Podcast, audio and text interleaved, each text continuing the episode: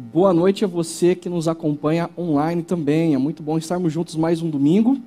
E hoje nós estamos encerrando essa série Vestindo a Camisa. E nós conversamos nas, últimas três semanas sobre a grande alegria da convocação, quando Jesus nos chama na história, nos salva na história e nós passamos a vestir a camisa do reino de Deus. Depois nós conversamos sobre o valor da concentração, aonde nós vivemos em comunidade testemunhando Jesus ressurreto através da nossa unidade e do serviço mútuo. E semana passada nós conversamos acerca da consistência do treino, onde nós compreendemos a, por meio das escrituras o que Deus está fazendo na história e como nós devemos viver na história, desenvolver a nossa espiritualidade. Mas se você prestou atenção, nós conversamos sobre questões que acontecem ah, ou ah, nós estamos usando a imagem daquilo que acontece no vestiário antes do time entrar em campo.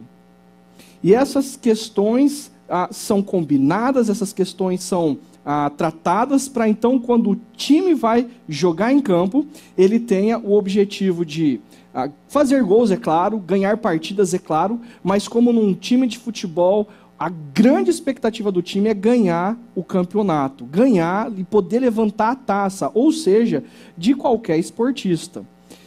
Agora, entre o vestiário e a grande vitória que se espera de um esportista, de um time, de levantar a taça, de ganhar medalha de ouro, existem falhas, existem alegrias, existem derrotas. Como, por exemplo, essa semana a gente pôde ver uma imensa surpresa. Nós vimos a Argentina, nossos irmãos, perdendo para a Arábia Saudita de 2 a 1. Coitado dos nossos irmãos, a gente estava torcendo para eles perderem, a gente dá uma risada dele, na verdade, deles. Mas, brincadeira à parte, mas para a Arábia Saudita foi uma vitória fantástica. Tanto que o rei da Arábia Saudita, a vitória foi na terça, é, decretou feriado nacional na quarta-feira. Para eles, eles estavam ganhando a Copa com essa vitória, não é verdade? E existem surpresas entre o vestiário e a vitória final, ou ainda uma grande seleção que ganhou da melhor seleção do, do mundo, de 7 a 1 alguns anos atrás, de repente perde para um timeco, que a gente fala assim, cara, o Japão tá lá representando a Ásia, pá, né?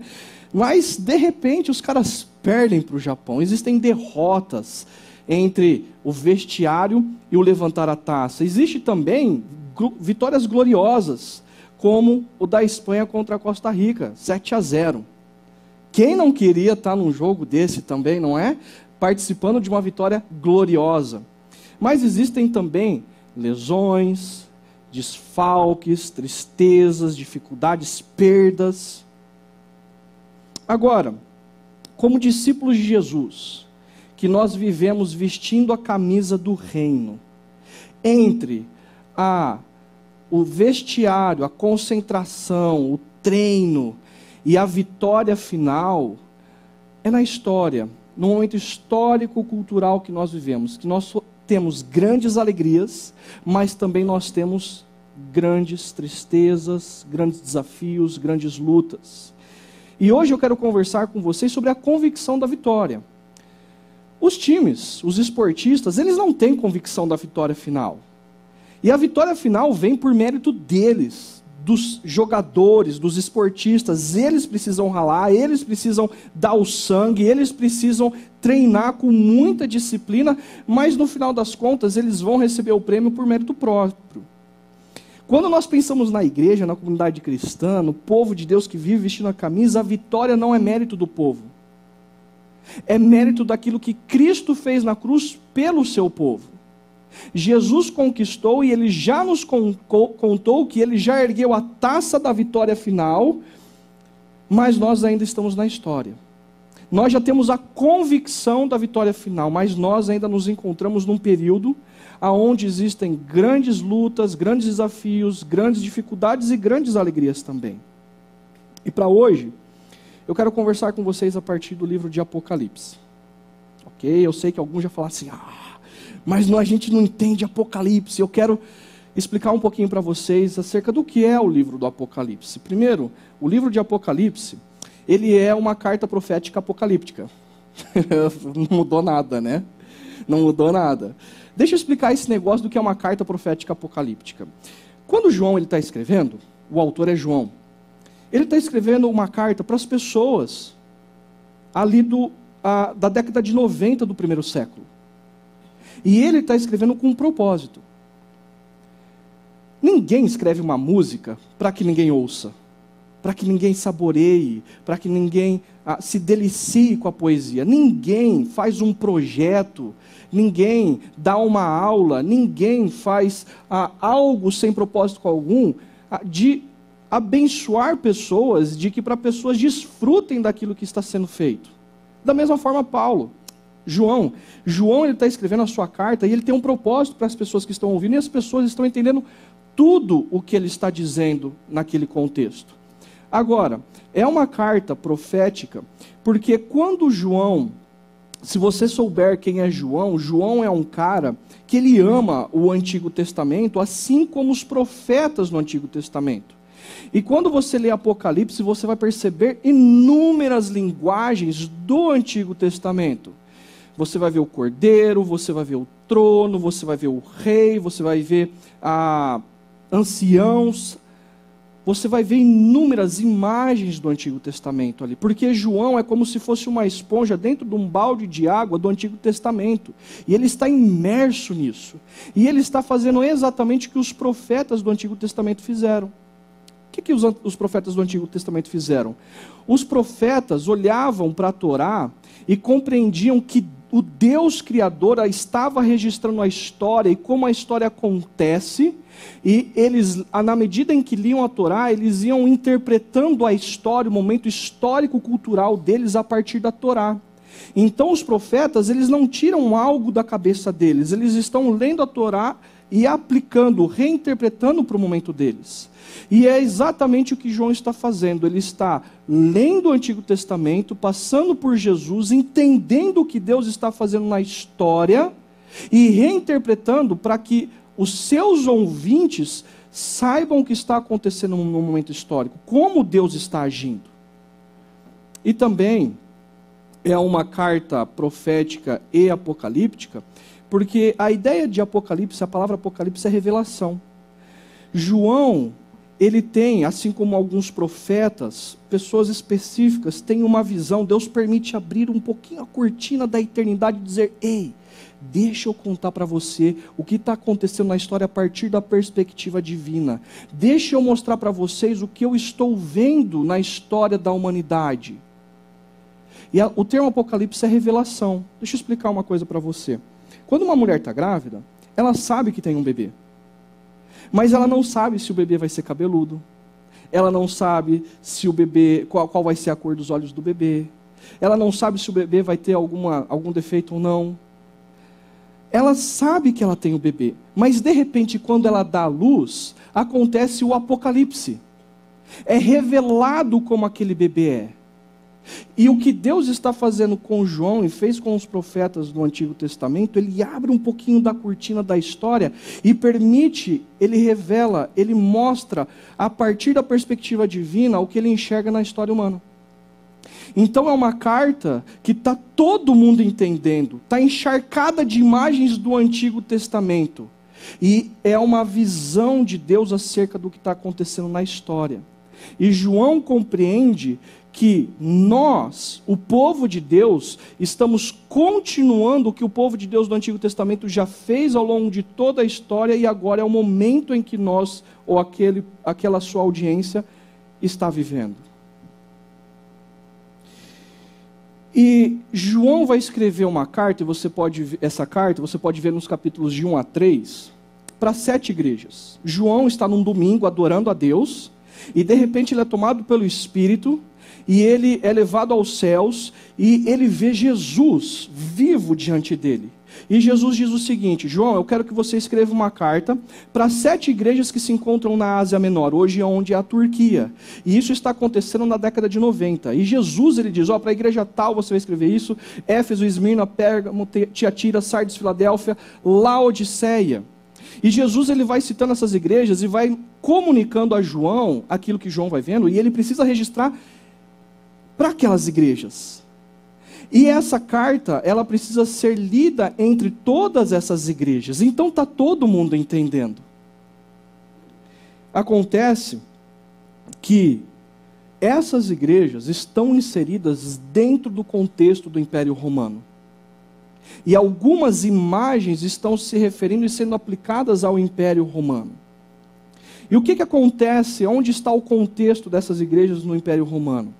O Império Romano, ah, ele estava na década de 90, quando o imperador Domiciano está reinando e governando, ele está impondo sobre todas as nações que o Império Romano domina a adoração ao imperador. Todo mundo precisa adorar o imperador. Tudo bem para aqueles que são politeístas, mas para aqueles que são monoteístas, como os, os judeus ou os judeus cristãos, eles têm um problema gigantesco em adorar César ou imperador Domiciano como Deus. E Roma ainda faz uso do seu poderio econômico, do seu poderio militar, do seu poderio cultural, para oprimir as nações que não são, não são a favor ou não se submetem àquilo que ela está decidindo impor sobre as demais nações. E Eugene Peterson vai dizer o seguinte sobre o imperador Domiciano. Olha só que interessante. Domiciano era chamado ou deveria ser chamado de Nosso Senhor e Deus. Todo mundo que estava debaixo do Império Romano deveria dizer: Domiciano é o nosso Senhor e Deus, Ele é o Salvador da história, Ele é o Redentor, Ele é quem veio trazer a salvação para todas as nações humanas por meio de Roma. E quem exercia a função pública? Quem era funcionário público? ou quem necessitava de testemunhar num tribunal, quem necessitava de justiça, tinha de oferecer uma porção de incenso e declarar: César, o imperador Domiciano, é Senhor. E o que, que acontecia? Quem se recusasse podia perder a vida. O comércio, a praça, cortava relações com aqueles que não ofereciam sacrifício. E os cristãos não ousavam até ir até o tribunal pedir justiça. Porque se você vai até o tribunal pedir justiça porque você foi prejudicado, você precisa acender o incenso, oferecer um sacrifício ao imperador. E ai, se você for pedir justiça e não oferecer um sacrifício ao imperador, você pode ser condenado e perder sua vida. Então, aquelas pessoas naquela igreja, nesse contexto histórico-cultural da década de 90 do primeiro século, estava debaixo de grande opressão e eles estavam perdendo negócios, eles estavam perdendo família, eles estavam vivendo martírio por conta da opressão do Império Romano. E aí, quais são as consequências que acabam acontecendo. Imagina o seguinte: Jesus morreu, Jesus ressuscitou, e o reino de Deus é iminente, o reino de Deus vai voltar. E Paulo começa a escrever as cartas dele dizendo: o reino de Deus vai chegar. Continuem firmes, mas se passam 50 anos e Jesus não voltou. E você está perdendo seus negócios, você está sendo prejudicado, você está sendo injustiçado, você está sendo massacrado pela cultura, pelo poder militar, pelo poder econômico, e você começa a falar: será que Jesus vem mesmo? E as igrejas elas começam a ter um sentimento ou a desenvolver, a, ela começa a reagir de algumas maneiras. E Jesus ele diz o seguinte, João, registra aí, eu sei o contexto dessas igrejas. Eu sou aquele que vivo e passeio no meio das igrejas. E eu sei o que está acontecendo com elas. E Jesus ele diz o seguinte: olha, determinada igreja, você tem doutrina correta, você sabe pregar de maneira correta, mas o seu coração não pertence mais a mim você se tornou apático, você perdeu o primeiro amor, aquela alegria, aquela disposição, aquela intencionalidade, não existe mais e vocês se tornaram apáticos. Aí Jesus vira para uma outra igreja e diz o seguinte: Ei, aí no meio de vocês, eu sei o que está acontecendo. Existe uma determinada pessoa que está sendo seduzida pela cultura romana acerca da sexualidade e influenciando vocês a não permanecerem firmes nessa área da vida. E vocês não falam nada. E eu estou vendo tudo. Para uma outra igreja, Jesus ele diz o seguinte: Eu sei. E Jesus diz o nome do homem. O fulano de tal morreu por minha causa. E eu estou com vocês. Permaneçam firmes. Para uma outra igreja, Jesus vai dizer o seguinte: Vocês se dizem ricos. Vocês fizeram negócios com o governo, com o poderio militar e se tornaram ricos. Vocês fizeram negócio com a cultura. Vocês batem no peito e dizem que têm recursos financeiros e que não precisam de nada. Mas eu vejo vocês. E vocês são pobres. Vocês são nus. Ah, se vocês comprassem de mim ouro refinado. Ah, se vocês comprassem de mim colírios para os olhos de vocês e vocês pudessem perceber o que está acontecendo na história. Vocês são pobres e são nus e não conseguem enxergar porque vocês foram seduzidos pela cultura. A grande questão que João está fazendo aqui com essas comunidades é: no momento histórico em que nós estamos vivendo, em que aquelas igrejas estão vivendo, Existem culturas, existem ideologias, existem projetos de governo, existe economia que tenta seduzir o nosso coração na história. E a grande questão é: vocês vão permanecer fiéis a Cristo e ao seu reino, ou vocês vão se render e serem fiéis a Roma, a uma cultura, a uma ideologia? Vocês precisam se arrepender e permanecerem fiéis. Por mais que tenha opressão, por mais que tenha dificuldade, por mais que tenha perdas econômicas e a própria vida, vocês precisam permanecer fiéis. Arrependam-se, voltem às primeiras obras. Agora, Roma, no contexto de Apocalipse, se você der uma lida, você vai perceber que é atribuído a ela também aquilo que o Egito fez no Antigo Testamento, aquilo que a Babilônia fez no Antigo Testamento. Em outras palavras, Roma simboliza governos que surgem na história por meio de poderios militares, por meio de poderios econômicos, por meio de influência cultural, e se opõem ao reino de Deus, e são reinos e governos, e culturas e ideologias que dizem: se vocês forem fiéis a mim, eu vou resolver o problema da humanidade. Eu sei como salvar a humanidade por meio da economia, por meio da cultura, por meio do, da opressão militar. Se rendam a mim e sejam fiéis a mim. E nós vemos isso ao longo de toda a história da humanidade, surgindo impérios humanos que clamam ser a solução para a humanidade e se opõem aos princípios e valores do reino de Deus e que acabam oprimindo pessoas. Então, essas sete igrejas que no livro de João, de Apocalipse de João, representam não só aquelas igrejas de um contexto histórico-cultural, mas o número sete, dentro da simbologia daquilo que João está dizendo, é elas representam todas as igrejas da história, inclusive nós. E Roma simboliza governos autoritários que tentam se autoafirmar como salvadores da história da humanidade, mas que se opõem aos princípios e valores do reino de Deus. E depois, João é chamado, ou ele é levado à sala do trono. É aberta uma fresta da eternidade e João começa a ver algumas coisas. Jesus diz o seguinte para ele: João, vem cá, deixa eu contar para você o que eu estou vendo, o que está acontecendo na história a partir da perspectiva da eternidade.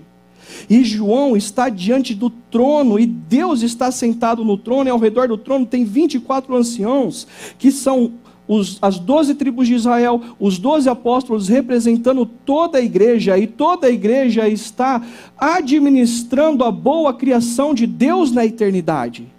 E estão quatro seres viventes que representam toda a boa criação de Deus, e todos eles estão o tempo todo glorificando, exaltando, louvando ao Deus Criador, para todo sempre, porque Ele é aquele que reina verdadeiramente. Mas de repente, o que João vê é Deus esticando um livro, e um livro com sete selos. Não é um livro como nós temos hoje, porque naquela época era um pergaminho. E um livro que está fechado. Um livro escrito dos dois lados e o livro fechado. E João, ele entende que a história está completa. E uma voz diz: Quem é que pode abrir o livro da história? Porque a história está fechada e ela caminha na direção do caos, dos problemas, da corrupção, da opressão. E não há uma solução. E quem é digno de abrir? E João começa a chorar copiosamente, porque não existe quem seja digno, não existe império humano em qualquer contexto da história que é digno de se levantar e dizer: eu posso abrir e solucionar o problema da história que caminha na direção do caos. E João começa a chorar copiosamente. E aí ele ouve: Olha, o leão da tribo de Judá, a raiz de Davi. E João enxuga as lágrimas dos olhos dele, e olha que hora, a hora que ele abre os olhos, ele enxerga um cordeiro que foi morto, mas vive. Está se referindo a Jesus. E o cordeiro, a, num primeiro momento, que é o leão João pode ter pensado: esse é o leão que vai vir, e ele vai governar, e ele vai esparramar todos esses governos, e ele vai matar todo mundo que se opõe ao reino de Deus, e na história alguém vai se levantar como leão, mas o que ele vê é um cordeiro um cordeiro que foi morto, sinônimo de fragilidade, sinônimo de fraqueza. E o cordeiro é digno de dissolver, de quebrar os selos de resolver o problema da história. O reino de Deus ele não é manifestado na história através de poderio militar, através da influência cultural, através da economia. O reino de Deus é solucionado, ou a história é solucionada, por aquilo que os judeus consideram loucura e os romanos consideram fraqueza. Um Deus que entra na história e que morre e ressuscita, e ele se diz ser a solução para toda a história da humanidade. Mas é exatamente isso que João vê. O cordeiro é digno de resolver o problema da história. E aí, a partir do capítulo 6, o cordeiro ele começa a abrir os selos, a quebrar os selos, e começam a acontecer alguns eventos. E quando as pessoas elas vão ler Apocalipse, ali no capítulo 6, 8 e em diante também, elas começam a confundir que são eventos históricos. São eventos que acontecem ao longo da história da humanidade. Não é isso que João está falando. Porque quando João ele vai abrindo selos, começam a acontecer algumas coisas, como conquistas de impérios aumentando, e como consequência disso, guerras, fome, morte, porque é exatamente isso que acontece quando governos surgem e demandam fidelidade, e pessoas não querem se submeter à fidelidade desses governos. Esses governos, porque são manchados pelo pecado, em algum momento eles vão oprimir pessoas, e vai gerar fome, vai gerar guerra, vai gerar morte. E de repente o que João vê ao abrir o quinto selo é milhares de pessoas diante do trono do Cordeiro. E são pessoas que surgem por conta das conquistas, guerras, fome, morte. E elas estão dizendo: Deus, até quando? Linguagem do salmista. Até quando você vai ficar parado? Você não está vendo o que está acontecendo na história da humanidade? Olha o caos. Age, faz alguma coisa. E Deus ele olha para aquelas pessoas e diz: Eu sei, eu sei. Desde Gênesis 3, a história é assim: conquistas, guerras, fome, morte, É só mais um dia na história da humanidade. É só mais um dia na história da humanidade. Mas esperem mais um pouco. Esperem mais um pouco que eu vou solucionar isso. E aí quando o cordeiro ele abre o sexto selo, começa a acontecer inúmeras catástrofes. Catástrofes naturais, catástrofes que, naturais que geram catástrofes econômicas. E aí os grandes poderosos da terra, eles se escondem e dizem: "O que nós fizemos? Se Deus pesar a mão dele sobre nós, nós estamos perdidos". E aí de repente, uma pandemia, que é uma catástrofe natural, faz com que poderosos, governadores, grandes nações, percebam a sua fragilidade, percebam a sua fraqueza diante do Deus Criador. Se ele pesar a mão, não há nenhum que sobre. De repente, uma grande potência mundial vê no seu centro econômico duas torres sendo derrubadas, dia 11 de setembro de 2001 e a maior potência mundial de sua época se vê completamente fragilizada. E se Deus pesar a mão sobre a história e catástrofes acontecerem, não há quem resista, e os poderosos permanecem com medo e escondidos, porque eles descobrem que eles não têm poder algum diante do Deus Criador. E o nosso texto se encontra entre esse sexto selo e o sétimo selo, onde Deus vem e resolve a história. Ele traz juízo. A sua justiça, a sua paz e a sua alegria coloca um ponto final na história e tudo se faz novo. E o nosso texto se encontra lá no capítulo 7 de Apocalipse. Mas antes de ler, João é convidado de novo a dar uma olhada numa frestinha do que está acontecendo na perspectiva divina acerca da história humana. E aí, João, ele ouve um recenseamento de 144 mil pessoas que representam o povo de Deus como um todo. Porque esse recenseamento é acerca das 12 tribos de Israel, se você ler lá capítulo 7, de 1 a 6. De 1 a 8. Mas aí, de repente, João abre o olho dele e o que ele vê diante do trono de Deus? Olha só o que João conta para nós.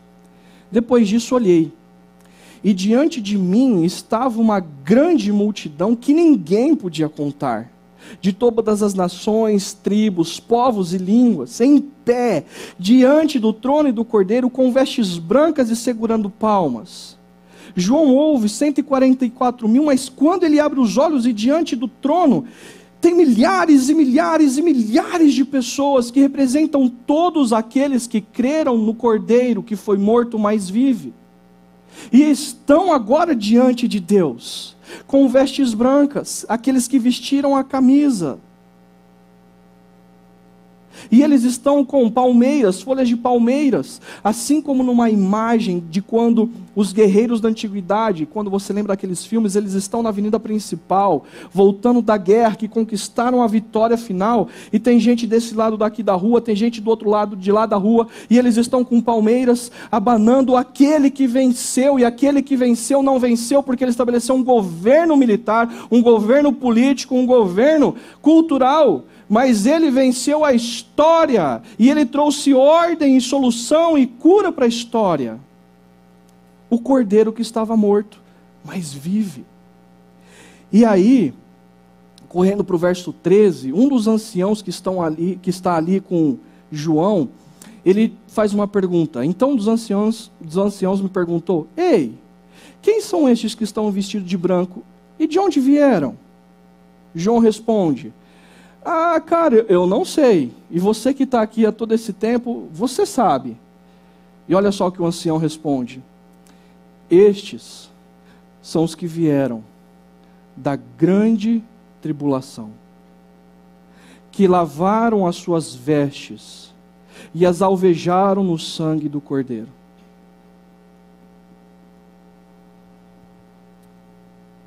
A grande tribulação, que é no sexto selo, um grande problema ah, no final da história, onde muito caos vai acontecer, é, também aqui João está colocando todo o contexto histórico, não apenas o final do, da história de grandes problemas que acontecerão, mas todos aqueles que na história passaram por dor, por sofrimento, por angústia, todos aqueles que estavam na história vestindo a camisa do time de Deus, do reino de Deus, agora estão diante do Cordeiro, e eles que vieram da grande tribulação e têm as suas roupas sujas de sangue, cheio de cicatrizes, eles pegam as suas roupas e lavam no sangue do Cordeiro, e as suas vestes elas ficam brancas, puras, justas. E aí, o que essa multidão diz? E clamavam em alta voz: A salvação pertence ao nosso Deus que se assenta no trono e ao Cordeiro. Agora imagina o seguinte: é, são milhares e milhares e milhares de homens e mulheres, de todas as tribos, nações, línguas, culturas, tradições, como num grande estádio da Copa do Mundo. São pessoas de cores diferentes são pessoas de histórias diferentes, de culturas diferentes. Mas aquilo que os une é a camisa do reino. E eles estão, e no centro daquele grande estádio está Deus assentado no trono e o cordeiro que estava morto mais vive. E o que essa multidão está fazendo nesse grande estádio?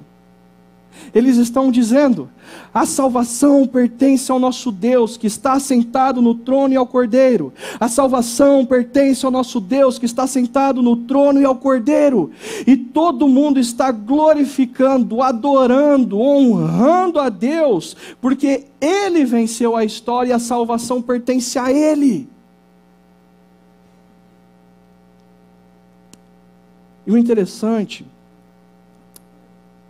é que Deus, na história, Ele não tem uma nação histórica, cultural, geográfica para chamar de sua, onde o seu reino será manifestado nessa nação. Deus, na história, tem um povo em meio às nações. E o que João está fazendo é o seguinte: ei, vocês estão sofrendo, e vocês estão no meio das nações que de fato se opõem ao reino de Deus. Mas esses que estão de veste branca são vocês. E vocês estão tendo um vislumbre do final da história para que vocês compreendam que o que está acontecendo agora na história de fato tem que acontecer. Porque a história é marcada por dor e sofrimento. Mas lembrem-se, a salvação pertence ao nosso Deus, que está sentado no trono e ao Cordeiro. Deixa eu dizer duas coisas para vocês. Eu já disse isso, mas eu quero enfatizar mais uma vez. Homens e mulheres na história, quando eles estão passando por problemas, eles recorrem a salvadores. Assim como aquelas as sete igrejas da Ásia que João está escrevendo. Algumas recorrem à sexualidade, algumas recorrem à economia, porque na medida em que eles ouvem esse reino que afirma que vai solucionar o problema da história, acabam sendo seduzidos. A grande questão é que o reino de Deus não será manifestado na história, por um governo, seja ele qual for, seja ele em qual continente for, com poderio militar, com poderio econômico ou com poderio cultural. O reino de Deus não surgirá na história dessa forma. Agora, os corações de homens e mulheres podem acabar sendo seduzidos por ideologias que, em algum momento, dizem se você fizer isso no seu país, então o seu país será o problema do seu país será solucionado. Se você fizer determinada coisa, então o problema da humanidade será resolvido. E é o que ideologias fazem. Elas prometem ser a solução para o país, a solução para a humanidade. Mas porque ideologias, governos, economia e cultura são desenvolvidas por seres humanos, onde suas mãos estão manchadas pelo pecado e acabam distorcendo os princípios e valores do reino de Deus, em algum momento, quando tem influência sobre a maioria das pessoas, elas demandam fidelidade. E aqueles que não se submetem e não são fiéis a determinada ideologia, determinada economia, determinada cultura, as pessoas passam a ser oprimidas. Portanto, o reino de Deus na história não vem por meio de governo humano. O reino de Deus na história, ele é manifestado por meio de homens e mulheres que vestiram a camisa do time e são enviados a sofrerem, assim como o próprio cordeiro que foi morto mais vive. Em meio às nações, em meio às tribulações, em meio às dores. E esses somos nós. E o interessante também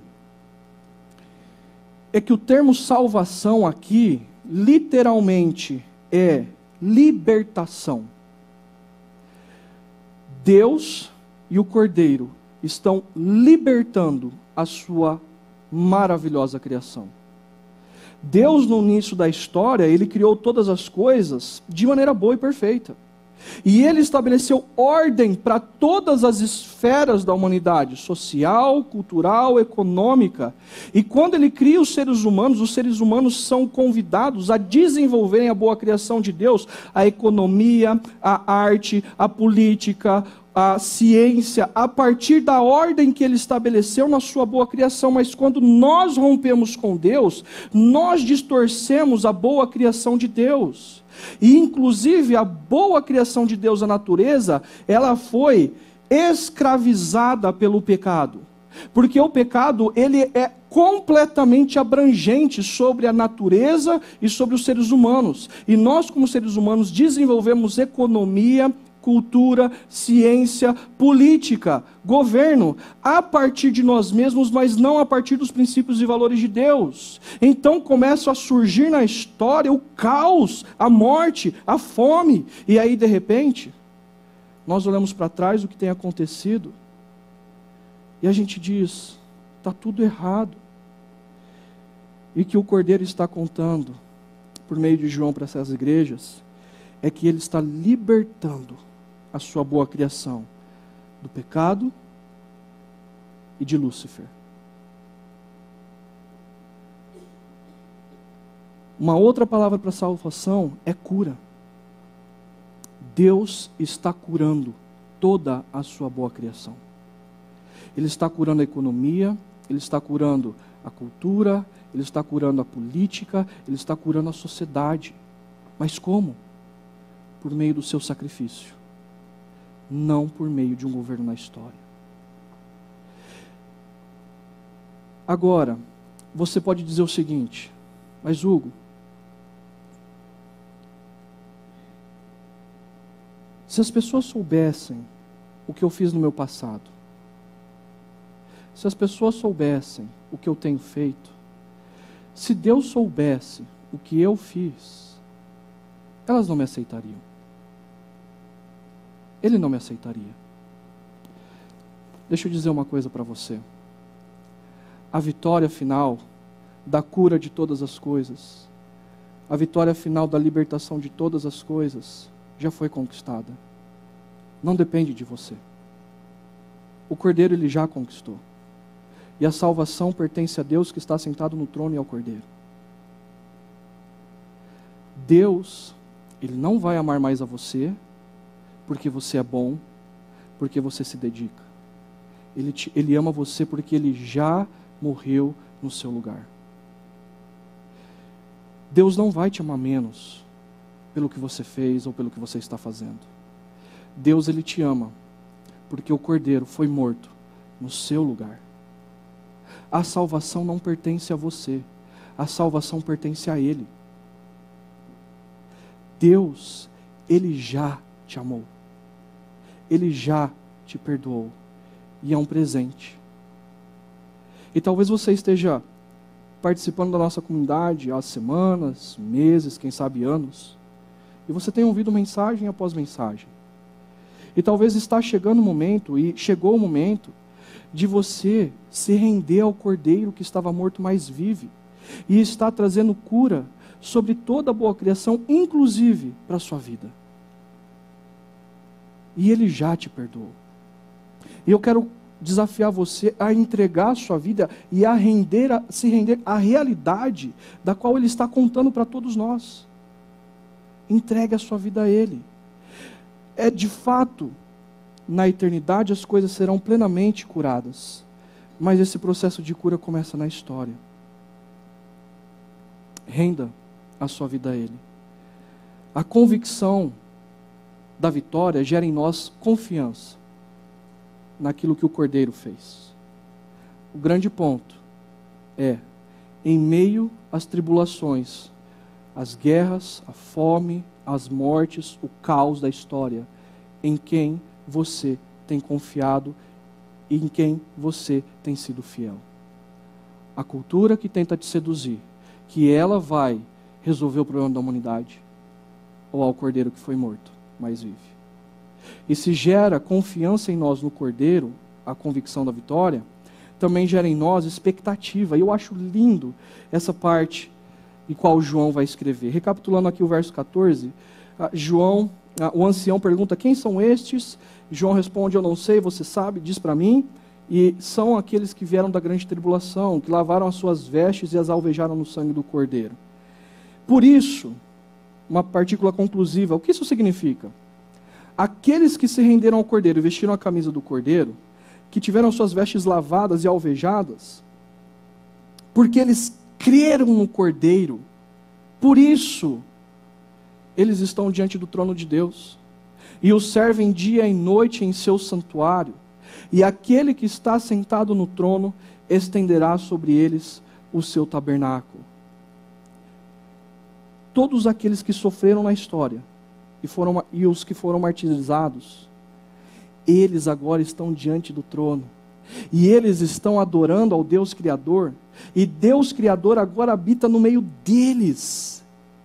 Não existe mais templo, não existe mais prédio. Sabe por quê? A boa criação foi restaurada e a boa criação de Deus, toda a natureza, todo o universo é o templo de Deus. E Deus habita sobre o seu povo, e Ele protege o seu povo, Ele sustenta o seu povo, Ele cura o seu povo.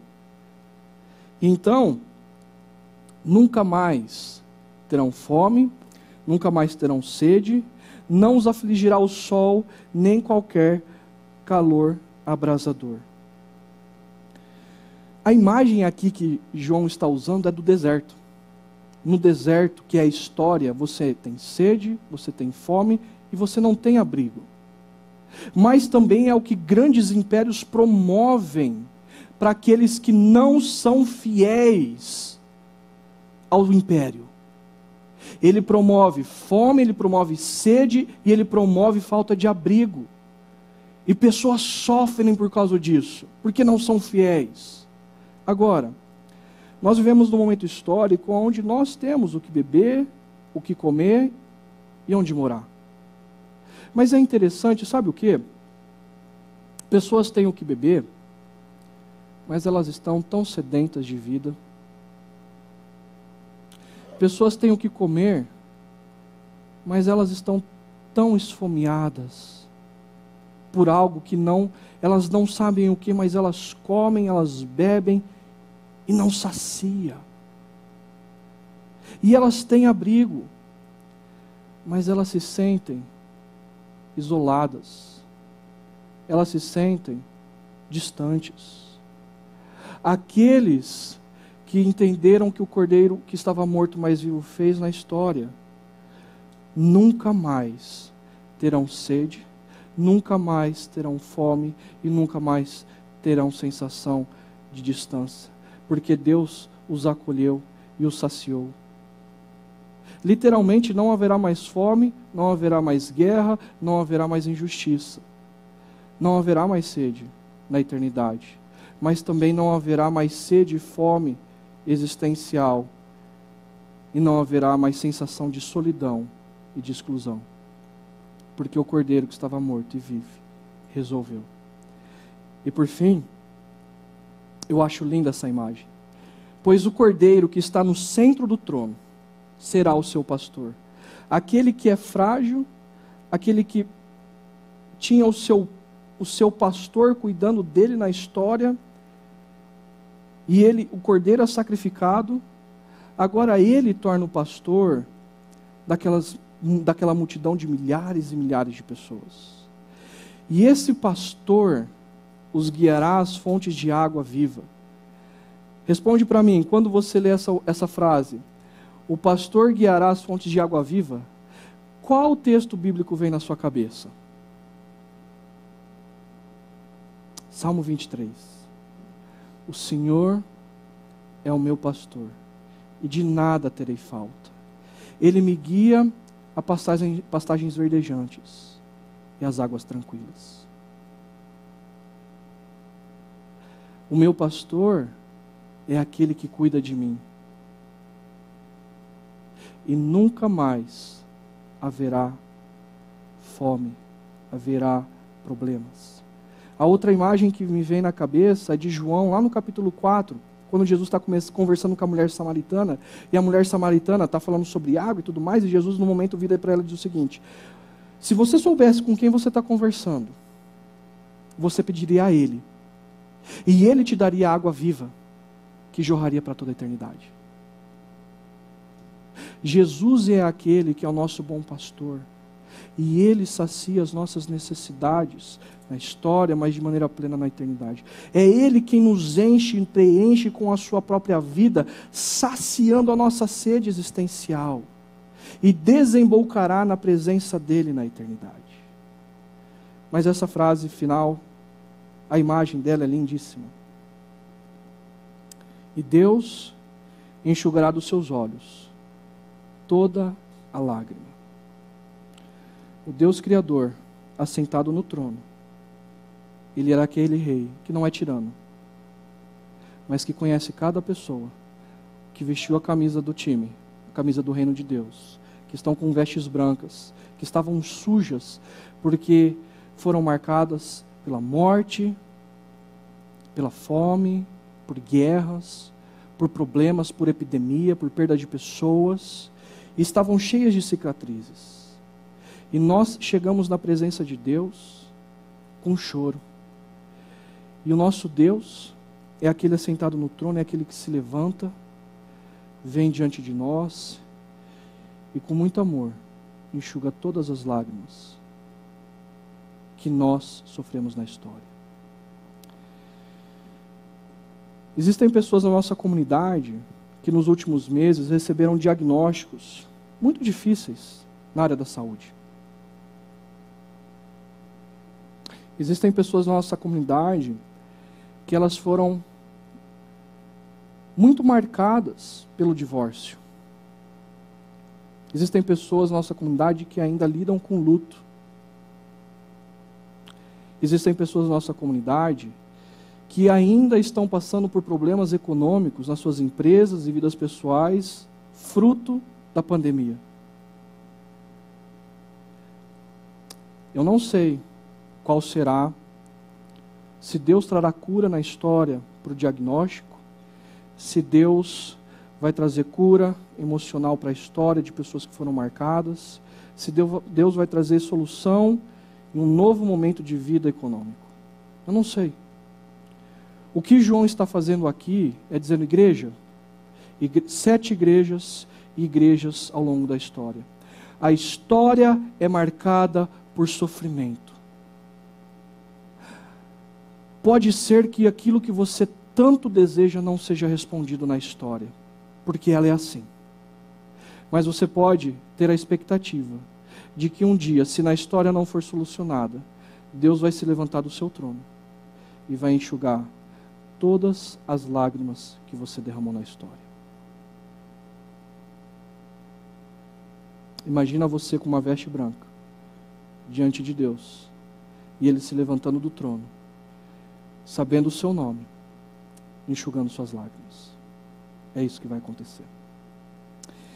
Para a gente refletir e praticar, as dificuldades cegam sua confiança e perseverança no Cordeiro? Porque uma das coisas que João está fazendo é mostrando para aquelas igrejas que o momento histórico, a pressão, o caos, a morte, o martírio, estava seduzindo o coração deles. E João está, João está fazendo o seguinte: igreja, se arrependa. Não confie em Roma, porque ela é tirana. Não confie num governo, numa cultura, numa ideologia humana, porque em algum momento ela vai prejudicar pessoas. Volte-se, seja fiel ao cordeiro que estava morto, mas vive. Quando você está passando por problemas, a quem você no desespero recorre? Corre desesperadamente para solucionar o seu problema. O que você acredita que resolveria o problema do país? Se determinada coisa acontecesse no país, então estava resolvido. O que é que cega os seus olhos? De que a solução para a história não vai acontecer por meio de um governo, não vai acontecer por meio da economia. A solução da história vai acontecer por meio daquele que foi morto, mas vive. Agora, o que tem cegado você? E segundo, apesar das lágrimas derramadas na história, anseio pelo dia e que Deus enxugará na eternidade. O que João está fazendo é, igreja, igreja do primeiro século, igreja do século 21, erga a cabeça, confie naquele que foi morto, mas vive, o Rei dos Reis e Senhor dos Senhores, porque o dia que ele decidir encerrar a história, então a cura chegará de uma vez por todas. Confie nele, se necessário, morra e viva intensamente na história, como aqueles que vestiram a camisa do reino e repetem o que o cordeiro fez. Se sacrifiquem por homens e mulheres, para que eles conheçam a cura de toda a humanidade e de todo o cosmos. Que você saia daqui, nessa noite, sabendo que um dia você estará diante do Rei dos Reis, dizendo: a salvação pertence ao nosso Deus e ao Cordeiro. A salvação pertence ao nosso Deus e ao Cordeiro. E Deus se levantará do seu trono, enxugará do, seus, do seu rosto todas as lágrimas derramadas na história. Que Deus te abençoe.